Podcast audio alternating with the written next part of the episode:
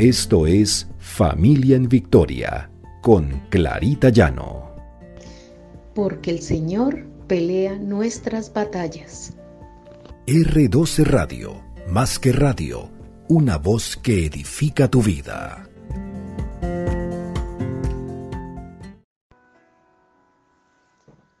Buenos días.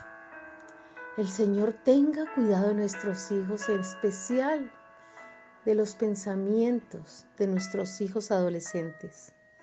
Este es nuestro devocional Familia en Victoria, porque el Señor pelea nuestras batallas. Encontramos en 2 Corintios 10, 5. Derribando argumentos y toda altivez que se levanta contra el conocimiento de Dios y llevando cautivo todo pensamiento a la obediencia de Cristo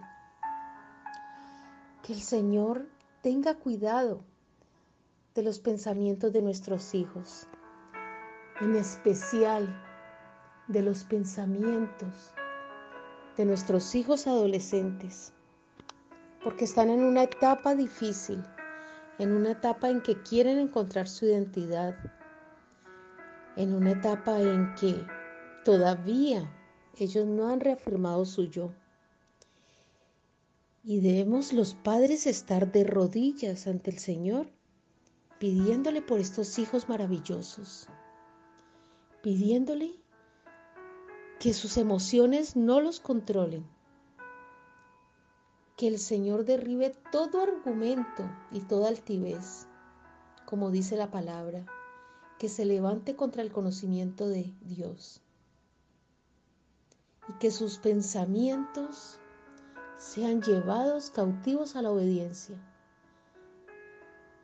Eso es lo que nos lo que nos preocupa hoy en día los padres, que esos pensamientos de nuestros hijos adolescentes sean llevados ante el Señor. La Biblia habla de emociones, de felicidad, de tristeza, de preocupación y que debemos llevar en oración a Dios todos esos sentimientos. Y eso lo encontramos en Filipenses 4, 6, 7, donde le pedimos al Señor paz, guía, y para que Él se haga cargo de nuestras emociones, para que nuestros hijos rechacen todas aquellas emociones que los quieran llevar negativamente a ejercer de pronto un liderazgo que no es agradable al Señor. Esas emociones que nosotros los padres debemos cuidar. Y ayer hablábamos de cómo en la familia de pronto nuestros niños desde muy pequeños están madurando prematuramente debido a las situaciones a las que les toca enfrentarse con la familia. A veces situaciones difíciles que pueden transformar sus sentimientos y deformar aquellos sentimientos. Por eso debemos tener mucho cuidado cómo nuestros hijos se están rodeando, con quiénes se están rodeando y qué es lo que nosotros como padres les estamos transmitiendo. Debemos es estar pendientes de que nuestros hijos estén bajo el cuidado de Dios.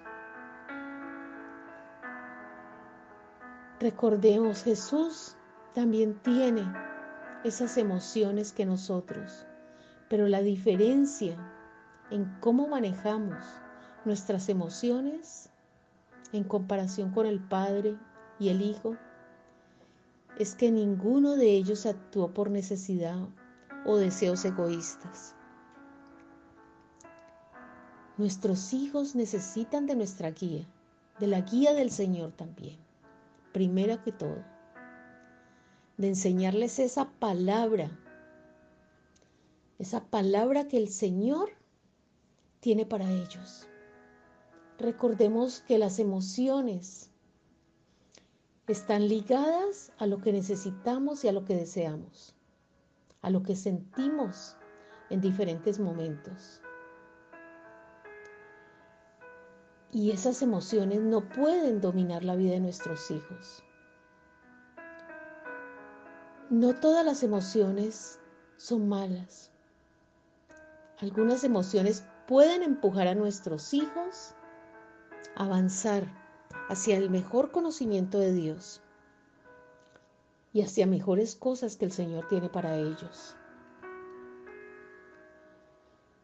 En las escrituras nos hablan en Gálatas 5, 22, 23, donde enumeran varios comportamientos positivos como el amor, la bondad, la gentileza, los frutos del Espíritu. Y aquí en estos versículos nos hablan de cómo nuestros hijos pueden ir desarrollando esos, esos dones para que puedan afrontar lo que les viene de pronto, lo que el mundo les está ofreciendo, lo que los puede llevar a ser como son celos, arrebatos, ira. Y que los frutos son lo que deberíamos tener nosotros, lo que nos guíe, lo que el Espíritu Santo quiere en nosotros y lo que nos hará vivir una vida más armónica con los demás. Estemos siempre pegados de la mano del Señor, enseñándole a nuestros hijos a que deben controlar sus impulsos, a que cuando tengan sentimientos encontrados, recurran al, al que siempre los va a guiar, al Señor Jesús. Que ellos no sientan miedo, que sepan que son libres a través de Jesús, que ellos no sean dominados por estas emociones que los pueden llevar a hacer cosas que después se podrán arrepentir, que esas emociones negativas se conviertan en algo que a ellos los impulse pero para mejorar. Oremos. Padre amado, gracias Señor, gracias por la vida de nuestros hijos. Gracias porque tú te mueves con poder en sus vidas, Señor. Los llevas de tu mano, los orientas. Padre amado, que tu amor y tu misericordia siempre estén con ellos que ellos jamás se aparten de tu lado, de tu palabra, de esa guía que ellos necesitan, Señor, en especial nuestros hijos adolescentes. Es una etapa difícil, Señor, en la que los padres no sabemos qué hacer. Solamente tú, Señor, con tu inmensa misericordia, puedes transformar sus corazones, sus mentes, que divagan tanto, Señor, en esta época de la vida. Esas mentes que están tan inquietas, Señor, guíalos y no permitas que malos pensamientos y sentimientos se aniden en sus corazones. Te damos gracias, Señor, porque tú tienes cuidado de ellos y siempre irán en victoria de tu mano. Bendito y alabado sea tu nombre, Señor. Amén y amén.